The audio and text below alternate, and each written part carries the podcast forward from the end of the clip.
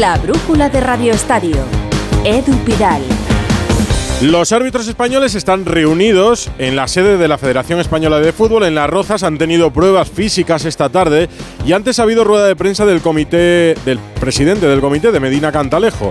Ha huido absolutamente de la autocrítica. Ha dicho que está muy contento con la temporada de sus colegiados.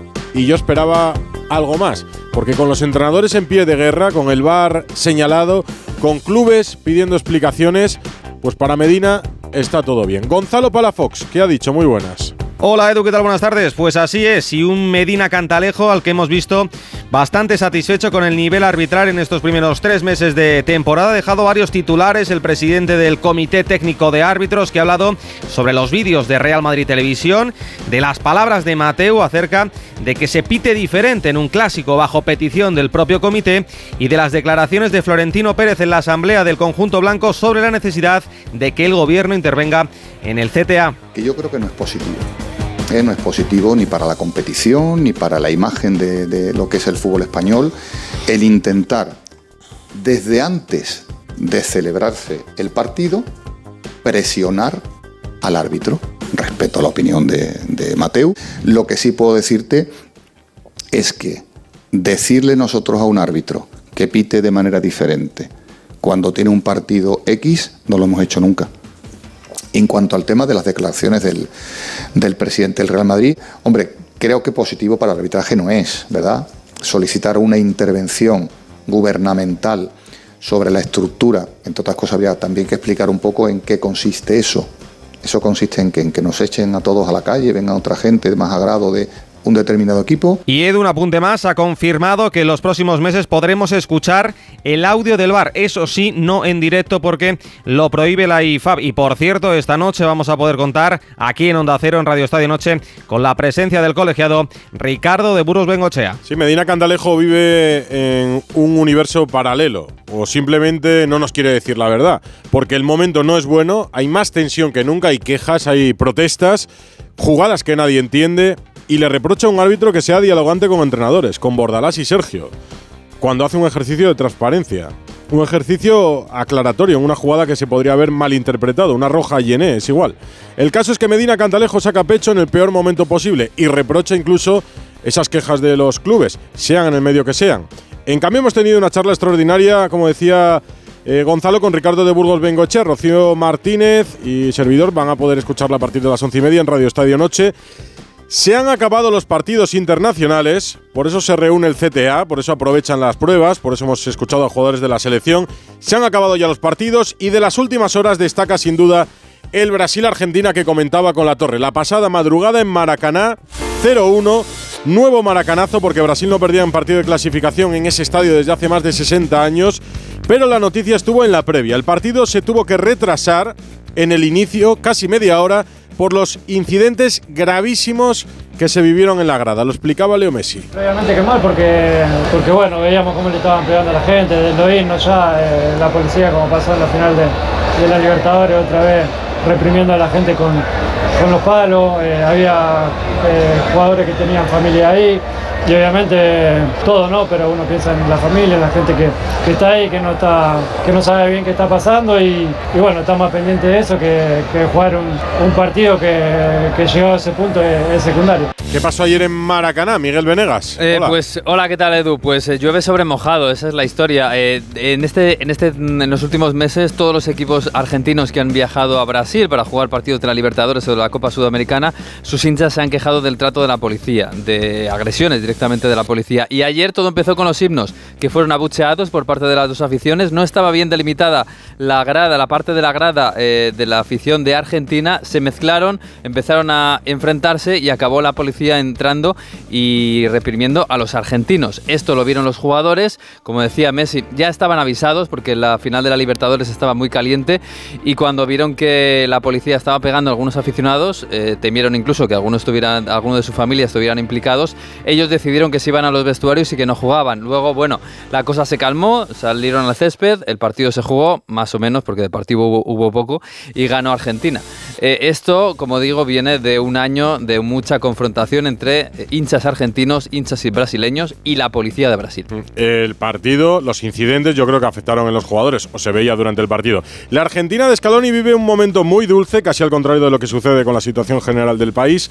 Campeones de la Copa América, campeones del mundo, pero Scaloni se piensa su futuro. Ahora toca parar la pelota, ponerme a pensar. Estos jugadores me han dado un montón y necesito pensar qué voy a hacer. No es un adiós ni, ni otra cosa, pero necesito pensar porque la vara está muy alta y está complicado seguir y está complicado seguir ganando. Y esta selección necesita un entrenador que tenga todas las energías posibles y que esté, y que esté bien. Pues a mí me ha sorprendido.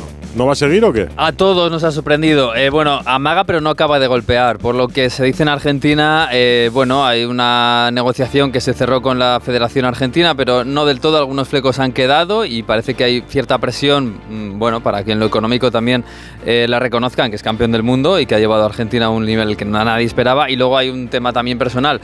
Scaloni vive en Mallorca. De hecho, ya seguramente estará llegando a su casa en Mallorca. pasa muy poco por Argentina y antes de que empiece la Copa América, que es el año que viene, bueno, tiene que arreglarse esto. Queda una fecha antes, que es en marzo, pero parece que es más presión y que nos llevará al entendimiento entre la Federación y Scaloni que una ruptura, porque no ha acabado de decir que se quiere ir. Ya veremos lo que sucede con Argentina. Brasil, desde luego, sí que busca seleccionador. Ha sido un parón con muchos kilómetros para la mayoría de los jugadores. Polémica por las lesiones, la más grave, ya lo saben, la de Gaby. Y el debate sobre si habría que reducir estas ventanas internacionales. Santi Segurola, ¿qué te parece a ti? Muy buenas. Buenas tardes, Edu. Em, hemos llegado ya al parón, al tercer parón de la temporada por las competiciones internacionales de la, de la selección. Sabemos un par de cosas, que España se ha clasificado y se ha clasificado primera para eh, disputar en su grupo la próxima Eurocopa y sabemos otra vez de nuevo, y esta vez con consecuencias graves, eh, el número de bajas que se han producido después de este famoso parón. En este caso, así lo más relevante, desde luego, ha sido la gravísima lesión de, de Gaby, que prácticamente cerrará la temporada, eh, siete, ocho meses de ausencia de los campos. Pero no es la única. Eh, tenemos a Vinicius, eh, está Camavinga, los dos del Real Madrid, eh, Oyarzábal, por menos tiempo, pero también estará lesionado en momentos muy importantes con la Real, o Muriki, que es la pieza esencial en el ataque de, del Mallorca. Es decir, las consecuencias son graves, son fuertes, pero son las que de alguna manera forman parte de este tinglado del fútbol. Eh, ¿Qué hacemos? ¿Aceptamos que solo hay fútbol de clubes? ¿Aceptamos que solo hay fútbol de selecciones? ¿Aceptamos las dos? ¿O aceptamos que puede haber una superliga ajena a las cuestiones de la eh, FIFA o de la UEFA y que vaya por libre, como va la NBA? Lo que no cambia es un calendario atroz, lo que no cambia es la codicia, lo que no cambia es el deseo de las eh, dirigentes de seguir eh, con esta máquina infernal para los jugadores, para eh, hacer de ellos pues una, moneda de cambio constantemente. En Barcelona siguen a vueltas con Gaby. Moneda de cambio no, se va a perder toda la temporada. Y su lesión. Esto ha dicho Carlos Puyol se puede volver eh, segurísimo y estoy convencido de que volverá, volverá muy bien y es muy joven, con esta edad todo se recupera mucho más rápido, pero como he dicho antes, yo creo que lo importante es tener paciencia, no correr, hacer sobre todo los primeros, los primeros semanas, meses, hay que tener eh, paciencia y lo dice uno que no tenía nada de paciencia, que yo quería eh, correr mucho y lo he pagado, lo he pagado caro, así que mi consejo es eh, pues que esté tranquilo y seguro que estará en muy buenas manos y ahora pues mandarle ánimos. Consejo de Carlas Puyol, de todo un capitán del Fútbol Club Barcelona. La lesión de Gaby y las dudas para Vallecas, porque no está claro que juegue Ter Stegen. Alfredo Martínez, muy buenas. Hola, muy buenas tardes, Edu. Pues sí, eh, hoy no ha entrenado el portero alemán, Marc-André Ter Stegen Parece que las dolencias en la espalda continúan y realmente hay más dudas que ayer de si va a poder llegar a tiempo o no ante el partido frente al Rayo Vallecano. Ten en cuenta que no es solo Vallecas, es que tres días después se juegan prácticamente el primer puesto y sin prácticamente con el Oporto en Liga de Campeones el martes en el Camp Nou, donde por cierto habrá más de 3.000 seguidores portistas y luego vienen inmediatamente el Atlético de Madrid y el Girona. De ahí que el Barcelona quiera optar por la prudencia. Si mañana no entrena, no jugaría ante el equipo rayista y sería Iñaki Peña el portero titular del Barcelona. En una sesión preparatoria en la que además de Ter Stegen había ausencias como la de Rafinha, como la de Araujo, pero ya han empezado a llegar otros futbolistas como Christensen, ha vuelto ya Frenkie de Jong y están trabajando jóvenes jugadores de la cantera, Unai Hernández, eh, Marc Casado, Aleix Garrido. Esos tres son la alternativa en el Barça a ver quién fichan o si no lo hacen en sustitución de Gaby. Desde atrás serían los tres nombres que ahora mismo está trabajando Xavi. Xavi quiere fichajes, pero Deco, que hoy ha hecho una entrevista muy interesante con muchos temas a abordar, cuando le han preguntado sobre si es posible sustituir a Gaby, fíjate lo rotundo que ha sido. Al día de hoy es un jugador que no se puede sustituir. No, no creo que haya en el mercado ningún jugador disponible para hacer el trabajo de Gaby. Yo creo que el equipo ya demostró que ha sido capaz de, de, de superar esos momentos. Pero perfectamente vamos a estudiar qué soluciones podemos tener. No nos vamos a poner locos con la lesión de Gaby. Ha hablado también que evidentemente el equipo ha superado las lesiones, que hay una confianza ciega en Xavi Hernández y atención, no descartan la incorporación de Víctor Roque. Tú sabes que el Barcelona va a tener margen salarial con la lesión de Gaby y sí se puede invertir en Víctor Roque. Había ciertas suspicacias de que a lo mejor no conseguían un hueco, pero si no fichan a un sustituto de Gaby, podrían utilizar ese dinero para incorporar al brasileño que se acaba de calzar las botas hace poco después de la grave lesión y podría ser el gran fichaje del Barcelona en este mercado invernal. Así que si no llega alguien por sustituir a Gaby, podría llegar Víctor Roque. Pues tendrá trabajo la dirección deportiva del Barça con las lesiones y con lo que tiene que pensar para el mercado que se abre el próximo 1 de enero. En el Real Madrid hay respuesta para todo lo que ha dicho Medina Cantalejo. Alberto Pereiro, hola. Hola Edu, ¿qué tal? Muy buenas. ¿Te sabes aquella de que te entra por una oreja y te sale por la otra? Eso es lo que pues hacen, ¿no? Una reflexión del Real Madrid sobre la rueda de prensa del jefe de los árbitros en el día de hoy, sobre el moving que ya hemos escuchado, sobre eh, que no eh, ayuda a la competición el hecho de vídeos en rama de televisión que van a seguir apareciendo, por lo menos en previa de liga, no pasa en previa de Champions, ya lo sabes, así que más claro y más conciso no te puedo ser. El Madrid escucha al presidente de los árbitros y dice que hoy es miércoles, como si te dijera que mañana llueve, exactamente lo mismo. ¿Quién está y quién no está para el fin de semana a, a estas alturas de semana, Pereiro? Bueno, pues te puedo decir, mañana va a entrenar Bellingham con sus compañeros todo el entrenamiento, algo que no ha hecho eh, desde que volviera con la selección inglesa. Eh, si lo completa sin ningún tipo de problemas, para adelante, para jugar el partido del eh, domingo a las seis y media al nuevo Mirandilla frente al Cádiz. Ceballos va a estar ahí, ahí para llegar, tiene toda la pinta de que podría ser. Eh, Kepa tiene toda la pinta de que no. Ayer te decía que había alguna que pero hoy directamente no ha saltado ni al césped a hacer trabajo con eh, los guantes. Del resto, ya sabes, bajas fijas: Vinicius, Camavinga, Chuamení, Arda, Courtois y Militao, eh, sabiendo que hay una pequeña duda con Bellingham y con Ceballos, y la sensación de que los cinco que han vuelto en el último parón, eh, más los dos de España, porque a Carvajal ya lo hemos visto hoy, pero a José Lu ya lo vimos ayer, tanto Luca Modis como Rudiger como Álava. Eh, como Rodrigo y Valverde están disponibles y no tienen ningún problema, así que equipo de circunstancias con nueve bajas de momento, aunque Ceballos y Bellingham tienen sus opciones de estar el fin de semana. El presidente del Getafe, Ángel Torres, visitó ayer el estudio central de Onda Cero en Radio Estadio Noche y habló muy claro de todo. Alderete y Yene llegarán el viernes a jugar el sábado. Será Pepe contento va a estar. Tocaba con, con cualquiera. Habrá que convencer a UEFA y a FIFA de que, de que hay que cambiar. Es decir, no sé, que se jueguen los partidos en el verano. Han sido injustos decir, con él mucha, mucha gente. Es decir, pero bueno, él, él lo tiene claro, él quiere ser entrenador de primera división y, y es un, buen entrenador y una, y una gran persona. Hay gente que hace tres días que ha llegado a, entrenar y, se atreven a decir, a decirle a alguien decirle cómo lo tiene que hacer o cómo tiene que jugar. Es decir, el, el fútbol cada uno tiene su táctica y su manera de jugar. Él me ha dado su palabra que se piensa retirar en el Getafe. Esperemos que la cumpla. Sí, yo, yo le adoro. Él sabe que estuvo con nosotros. Es el, En categorías el futbolista que más dinero nos ha dado a ganar porque como lo han vendido tantas veces, yo creo que los árbitros se tienen que dedicar como los jueces a repartir justicia y que el VAR lo debían dejar mientras están actuando en activo. Pero no, cree que es más justo el fútbol con el, con No, el bar. No, porque se equivocan más. No lo sé, yo lo que sí creo es que no hay que demorar esto mucho, ese tema hay que arreglarlo, es decir, por el bien del fútbol y por el bien del Barcelona, es decir, que tanto FIFA como UEFA, como la Federación, como la Justicia agilice el tema, pues no podemos estar con un tema to- toda la vida. Es decir, ¿Y cómo se arregla? Pues eh, llevándolo hasta las últimas consecuencias. ¿Pero cree que va a pasar eso? Eh, sí, hay una norma y la tenemos que respetar. Y si eso ha ocurrido, que parece ser que sí, que todas las señales que sí, pues, pues alguien tendrá que pagar las consecuencias. Estos son Nacho y Carla entrenando duro como siempre. Uno de ellos ha salido este año con 35 goles, 16 asistencias y 3 títulos. Aunque Nacho es un crack, no importa el esfuerzo que ha hecho Carla en conseguir esos datos. Los focos siempre van al mismo sitio. En el deporte, que lo que importa, importe. Ministerio de Cultura y Deporte. Campaña financiada por la Unión Europea Next Generation. Plan de recuperación. Gobierno de España. Hay dos tipos de motoristas. Los moteros que aparcan en la puerta y los mutueros, que hacen lo mismo, pero por menos dinero.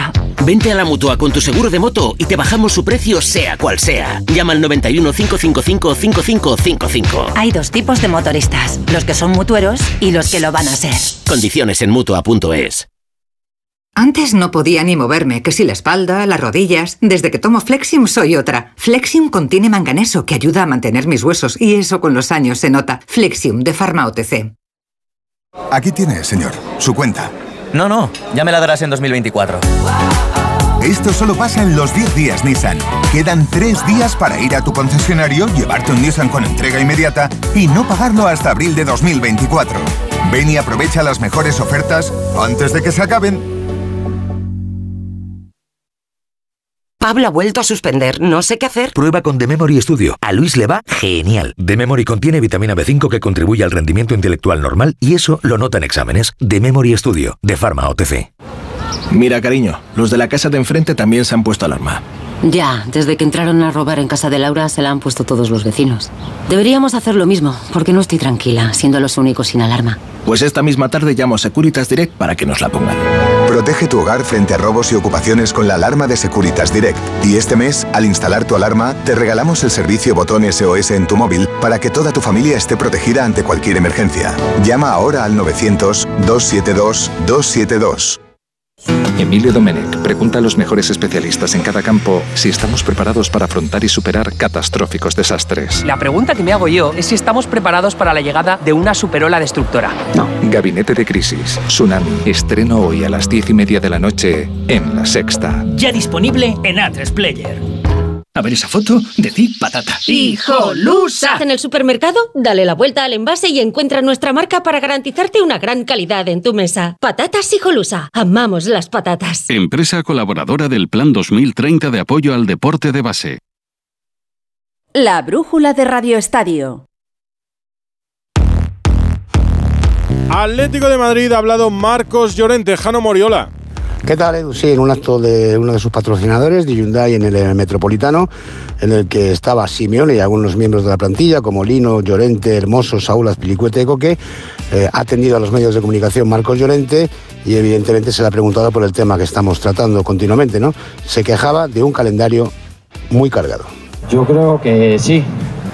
Yo creo que se está viendo sobre todo este año todas las lesiones que está habiendo.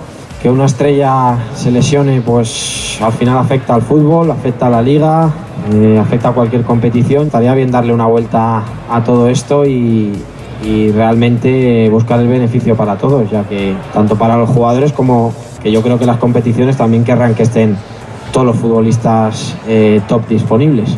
Yo no me he lesionado tampoco, o sea, a lo mejor si, si me hubiese lesionado vengo aquí y pongo a parir a todo el mundo. Que se pueden igual hacer las cosas mejor, creo que hay que darle una vuelta, no sé cómo, no soy el indicado tampoco. Simeone ha dicho que el equipo está fuerte, mañana va a entrenar a las seis y media de la tarde. Esperemos que con toda la plantilla y con la única baja de Tomás Lemar. De momento en este aspecto, el Atlético ha sido afortunado. En el Getafe ayer nos visitó Ángel Torres, hoy ha hablado Borja Mayoral, su delantero Alberto Fernández. Hola Edu, ¿qué tal? Muy buenas. Sí, seguramente uno de los futbolistas más en forma del Getafe. Está a dos goles de superar su mejor cifra goleadora en lo que lleva de carrera en una temporada, así que por eso hoy ha referido al estado de forma en el que está y también a las palabras de Ángel Torres anoche, precisamente hablando de Borja Mayoral y de que había rechazado ofertas millonarias el pasado verano por seguir en el Getafe. Bueno, Borja Mayoral ha dicho que está contento aquí, que acertó quedándose, que para eso firmó cinco años con el Getafe y que quiere triunfar de azulón. Y referido también a las palabras de Bordalás alabando su estado de forma y que merecía ir con la selección española, ya lo ha dicho Borja, él ha estado con todas las categorías inferiores, solo le falta una, la absoluta, y que lo tiene entre ceja y ceja para acabar yendo en una de las listas de Luis de la Fuente. Sergio Ramos lleva unos meses en Sevilla, pero forma parte del grupo de capitanes con Navas, Rakitic y Fernando. José Manuel Jiménez. Hola Edu, pues sí, la verdad es que poco tiempo le ha hecho falta a Sergio Ramos para asumir un sitio en la capitanía del Sevilla. El Camero sustituye a Joan Jordán y acompaña desde ahora a Jesús Navas, a Rakitic y a Fernando. El Sevilla no ha hecho ningún anuncio del relevo, pero sí ha sacado una foto oficial en sus redes eh, sociales eh, de los capitanes y ahí está Sergio Ramos. Está claro que el carisma y el compromiso de Ramos han hecho olvidar en poco tiempo algunos eh, episodios polémicos con la afición del Sevilla y ya no hay rechazo ni mucho menos por parte de la grada de Nervión. Sergio Ramos, que por cierto ya está ok, recordemos que estuvo calentando durante el derby, no jugó minutos, pero sí va a ser la gran novedad en teoría en el 11 de Diego Alonso para el próximo partido muy complicado del Sevilla frente a la Real Sociedad. Marcelino García se reestrena en el banquillo del Villarreal desde las 9 en Zamora. Es un partido de la Copa del Rey. Víctor Franch. ¿Qué tal, Edu? Muy buenas. Pues en unos minutitos arranca la segunda etapa de Marcelino García Toral como técnico del Villarreal Club de Fútbol. Debuta el asturiano en Copa del Rey en este partido avanzado que disputa el equipo amarillo en Zamora y además marcado por las muchas bajas del equipo amarillo, hasta siete, la gran mayoría de ellas por lesión, y con un primer once titular de Marcelino que está formado por el veterano Pepe Reina bajo palos, defensa para femenía Raúl Albiol Cuenca, Alberto Moreno, un centro del campo plagado de futbolistas como Altimira, Pedraza, Trigueros, Comesaña y Dani Parejo con un solo hombre punta como va a ser el comandante Morales. Markel Zubizarreta es el nuevo fichaje de la Real Federación Española de Fútbol para la selección de Monse Tomé. Eso es, el que fuese el director deportivo del Barça, el arquitecto, como se suele decir, de este Barça de los títulos del Barça femenino, ya es el nuevo fichaje de la selección, es el nuevo director del fútbol femenino de la federación, por lo tanto, podríamos decir, el eh, jefe de Monse Tomé y será presentado en los próximos días en su nuevo cargo. Y también hay que hablar del Barça porque también en cinco minutos a las, nueve, comienza su segundo partido de la fase de grupos de la Champions. Será ante el Eintracht de Frankfurt en Alemania con las bajas ya sabidas de Alexia Butellas y de Irene Paredes. El expresidente Manuel Llorente ha estado hoy en Onda Cero Valencia. Eduardo Esteve. Hola Edu, buenas tardes. El expresidente del Valencia, Manuel Llorente, ha sido protagonista en la sintonía de Onda Deportiva Valencia. En una entrevista a fondo ha reconocido Llorente que no ve que haya intención por parte de Peter Lim de vender el Valencia. Yo no veo con ganas de vender o yo no veo, yo no veo, no creo que, yo creo que a Peter Lim le gusta el fútbol. Claro, la sostenibilidad con deudas hoy, si tú quieres tener con tus ingresos que son más o menos noventa y tantos millones de euros. Pues con esos ingresos, si quieres tener un buen equipo, no, no llegas ni a tener un buen equipo con esos ingresos. si encima, si encima tienes que pagar deuda, pues evidentemente, pues estamos ahora mismo, tú has visto en esto del movimiento centrípeto, que es hacia adentro, hacia adentro, hacia adentro, y se va por el sumidero y se va a la alcantarilla, ¿no? Mientras en lo deportivo el conjunto de Rubén Baraja sigue preparando el encuentro del Celta del próximo sábado en Mestalla, las principales novedades podrían ser el regreso de Amana y también de Alberto Mari. Javier Tebas dimite, pero dimite para afrontar la carrera por su cuarto mandato. Rafa Fernández. Hola Edu, ¿qué tal? Javier Tebas se ha dimitido en el día de hoy de la presidencia de la Liga de Fútbol Profesional para sorpresa de muchos, pero que nadie piense que Javier Tebas va a dejar el cargo. La realidad es que es parte del protocolo de la liga para volver a presentarse. Javier Tebas tenía la presidencia hasta el próximo 26 de diciembre. Lleva en ella desde el año 2013 y va a presentarse a su tercera reelección como máximo mandatario de la patronal del fútbol español. Todo apunta a que no tendrá ningún rival y que será presidente el próximo mes de diciembre para la siguiente oleada de cuatro años. Y Javier Tebas, además, tendrá la oportunidad de estar presente como ya presidente de la liga el 21 de diciembre, fecha muy importante para él porque una de sus grandes batallas sigue siendo la Superliga y ese día sabremos cuál es la sentencia del Tribunal Europeo sobre ese anhelo de Florentino Pérez. Y por cierto, Edu, permíteme que te comente que estamos aquí en Sevilla en un evento maravilloso de homenaje a aquella selección española que ganó 12-1 a Malta hace 40 años, pero sobre todo a la persona que narraba aquel partido y que narró tantos años y nos acompañó en televisión española, nuestro querido José Ángel de la Casa, que está siendo homenajeado aquí por múltiples periodistas y amigos que han querido acompañarle en un día muy especial para él en este homenaje que de momento ha tenido su foto en el Benito Villamarín y que ahora está teniendo un acto muy emotivo en un hotel de la capital hispalense en el que José Ángel de la Casa está siendo reconocido por su maravillosa trayectoria. Pues un homenaje muy merecido, eh, muy emotivo, reunir a las figuras, a los jugadores del 12-1 a Malta que protagonizaron esa victoria, pero muy merecido el homenaje a un ejemplo de nuestra profesión como José Ángel de la Casa. Tenis, la Davis está en marcha en Málaga. Rafa Plaza, hola Rafa. Hola, ¿qué tal Edu? Y con partidos en juego porque están jugando el segundo partido de la serie entre República Checa y Australia de Miñauri Leeca. De momento estamos 5-4 para Leeca en el tercer set. Y ganó el primer partido la República Checa, mandan 1-0 en el marcador y mañana tenemos eh, lo que pensamos que va a ser el debut de Novak Djokovic. Serbia juega contra Gran Bretaña. Todo parece indicar que el número uno va a jugar, pero veremos si le reservan o no. También mañana Italia-Holanda y como sabes, clasificado desde ayer Finlandia que ganó a Canadá. Oye, ¿cómo va una Davis en Málaga sin la selección española? Bueno, yo creo que por un lado rara, pero creo que por otro lado bien, de público, lo que hemos visto hasta ahora, creo que han hecho un buen esfuerzo, sabes que Málaga está apostando muchísimo por el deporte, muchísimo turismo y la verdad que bien, evidentemente que no esté España, pues se nota, claro. Sí, nos resta un poquito. Gracias, Rafa, un abrazo. y baloncesto, previa de Euroliga para Barça, Valencia y Real Madrid que juegan mañana. David Camps. Hola Edu, lo que dan de sí casi dos años. El 13 de febrero del 2022, Carlos Alocén se rompió su rodilla izquierda, el ligamento cruzado anterior roto por completo. Y esta mañana el entrenador del Madrid abre una rendija a la esperanza de verle de nuevo de corto. No va a ser mañana en el partido ante el Alba Berlín, será el domingo en casa ante la Andorra. Su proceso de recuperación y su miedo latente desde hace meses a volver a sufrir una lesión le ha llevado a ser excesivamente precavido. Da para reiterar la importancia del psicólogo, pero esa Edu es otra historia. La de Alocén está a punto de ver la luz, tanto como que ha visto a su equipo ser campeón de la Euroliga y empezar la competición invicto. Mañana se miden ante el colista, un encuentro asequible, todo lo contrario al Barcelona, que viaja a Belgrado para enfrentarse al Maccabi sin el checo Vesely ni el lituano Jokubaitis. El Madrid y el Barça son primero y segundo. El Valencia ha caído a la novena posición después de tres derrotas consecutivas y el hueso mañana es duro de roer. El Panathinaikos en Atenas con el mismo balance de victorias que el equipo votaron ya y sin el español Juancho Hernán Gómez, que será baja hasta el año que viene. Te veo a las once y media, Rafa, ya con Rocío. Vamos a hablar con De Burgos Bengoechea. Uy, eso me interesa muchísimo. Y que ¿eh? ha sido noticia por muchos partidos diferentes y con diferentes situaciones en las últimas me semanas. Me interesa mucho el estado del arbitraje. ¿eh? Yo no me lo perdería. Y yo sé que te va a contar. Aunque sea de camino a casa. Venga. Adiós.